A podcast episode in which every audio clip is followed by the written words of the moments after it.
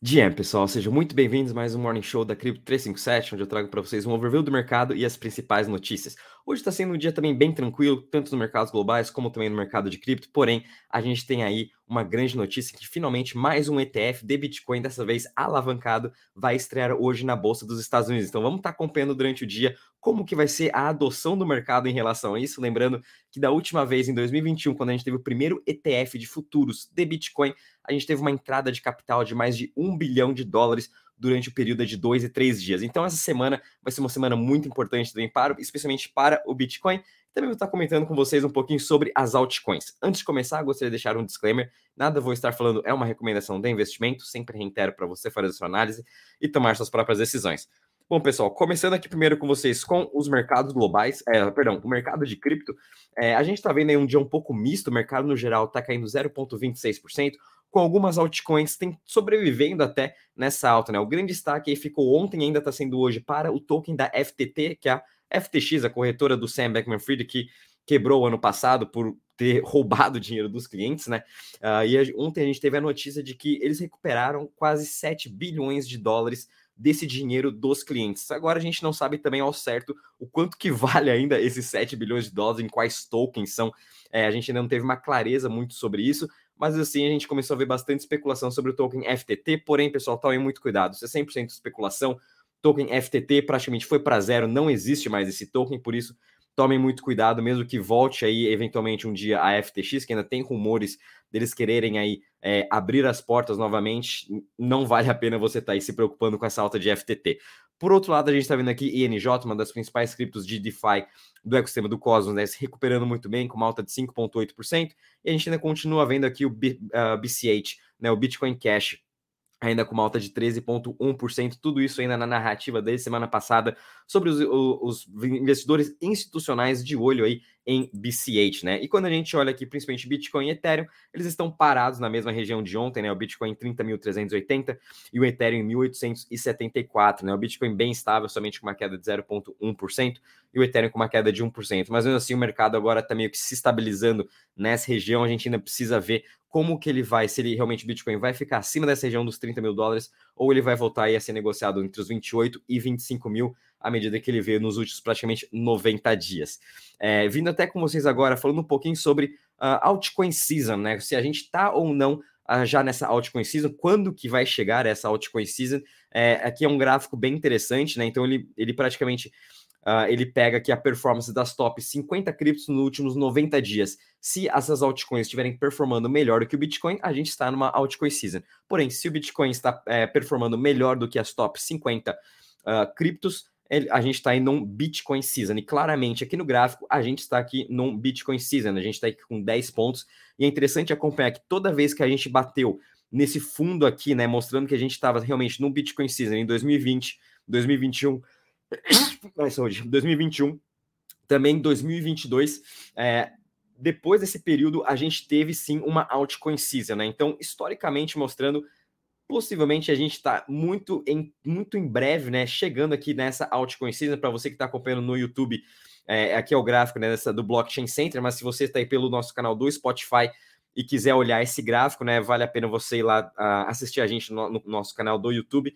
Então, hoje vamos ficar de olho como que vai reagir agora nessas próximas semanas, principalmente as altcoins. Lembrando que a gente também tem aí dia 1 de julho é, os detentores aí da, da Celsius, né, os, aliás, os, os, não os investidores, os, os, o, as pessoas né, que tinham seu dinheiro aí na Celsius é, dia 1 de julho, eles vão poder estar trocando todos os seus tokens para Bitcoin ou Ethereum. Então a gente pode ter uma pressão vendedora muito forte ainda nas altcoins nessa primeira semana de julho. Vamos continuar de olho, sem falar de toda a questão regulatória. Mas mesmo assim, como a gente pode ver historicamente, a gente pode estar entrando depois, muito em breve, numa altcoin season. Então a gente vai estar acompanhando esse, esse gráfico semanalmente para estar tá mostrando para vocês, para a gente poder estar se antecipando até e montando a nossa posição correta de acordo com o mercado. E só para a gente ver um pouco aqui do gráfico, né? É, olhando aqui a performance das top 50 criptos nos últimos 90 dias, a gente pode ver que Bitcoin está aí mais ou menos entre as top 5 melhor performance já deste ano, quando a gente compara com todas as outras aqui altcoins. Obviamente, com toda essa questão regulatória, né, o mercado também está muito mais confiante no Bitcoin e também no Ethereum, todo esse dinheiro institucional que vai começar a entrar agora, né, também vai vir especificamente para o Bitcoin. Por isso que as altcoins aí estão é, sangrando bastante durante esse período.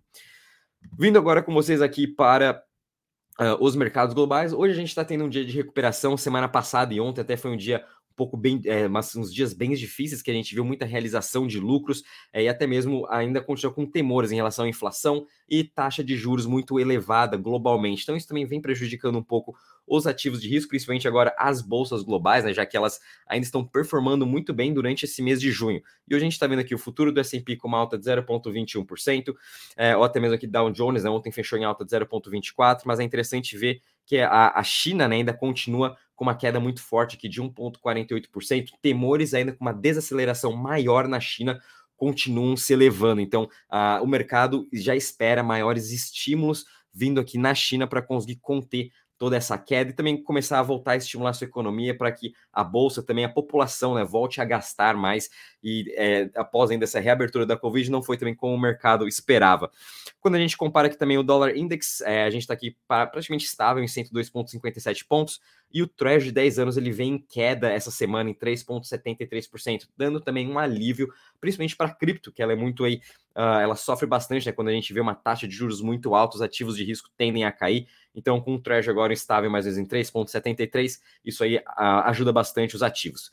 Agora, vindo com vocês para as notícias, continuando ainda essa, esse hype que a gente está tendo das instituições, então, agora em Hong Kong, né, desde aí de janeiro, a gente vinha já comentando sobre toda a regulamentação de Hong Kong e finalmente agora o HSBC né, já está liberando os seus, os seus investidores, os seus, uh, as pessoas que possuem conta né, no, no HSBC já poder fazer negociações de ETF, de Bitcoin e Ethereum. Então, lá em Hong Kong já estão muito mais abertos, né, o mercado todo, os, os investidores, pessoas fixas já sabem claramente o que, que eles podem comprar, o que, que eles não podem comprar, o que, que os bancos podem fornecer de serviço e o que não podem. Então aí o HSBC já está servindo aí a ETFs de Bitcoin, então provavelmente vão começar a ver também uma entrada de capital muito forte no país asiático e obviamente vindo para Bitcoin e Ethereum. Outro motivo ainda da gente estar tá mais bullish com o próprio Bitcoin.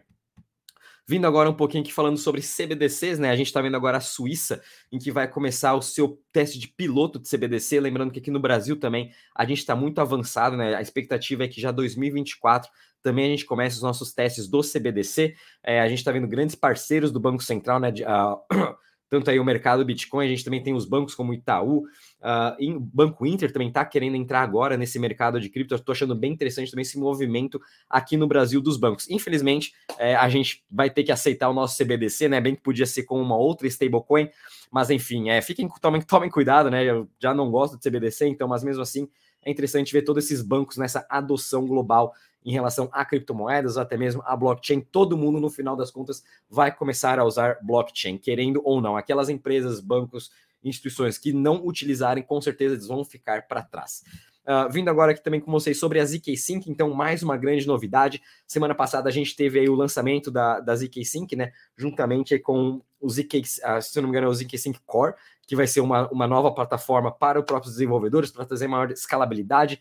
E eles agora também lançaram o ZK Sync Stack, para os desenvolvedores, né, criarem sua hyperchains. Então, obviamente, é para bater de frente com a Polygon, para bater de frente com o Optimus e até mesmo a Starkware, sobre toda essa narrativa de Layer 3. Né? A gente também está vendo no Arbitrum agora muitos projetos sendo lançados nessa sua Layer 3 com Arbitrum Orbit. É, a gente tem aí a Xia, que é uma nova plataforma de games, a gente também vai ter diversas decks sendo lançadas na Arbitrum Layer 3 e agora ZK5 com as suas Hyperchains também para bater de frente com as super chains da Polygon, até mesmo com as subnets da Avalanche. Tudo, todas essas, essas, essa, esses blockchains agora que estão sendo construídos realmente é para maior escalabilidade, maior customização das pessoas que estão construindo seus próprios dApps.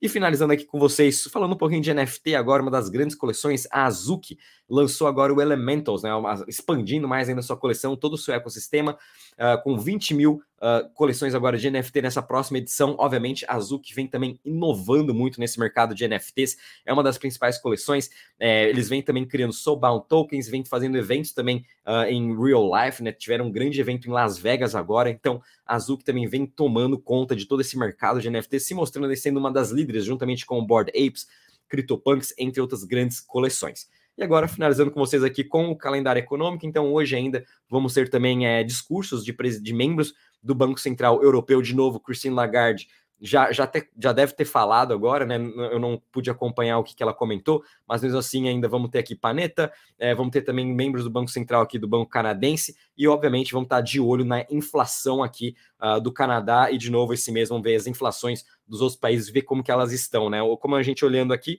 o core CPI no ano, a, a, expectativa é que ele venha em queda agora no Canadá em 3,9%. Vamos ver também como vai vir nos Estados Unidos e na Europa. Esse mês vai ser muito importante para a gente acompanhar como está essa evolução da inflação. Se realmente ela vai estar tá mais em queda aí, no que pode sinalizar que para no segundo semestre já possa, quem sabe aí, né, especulando algum corte de juros, mas é, vai ser bem difícil, na minha opinião.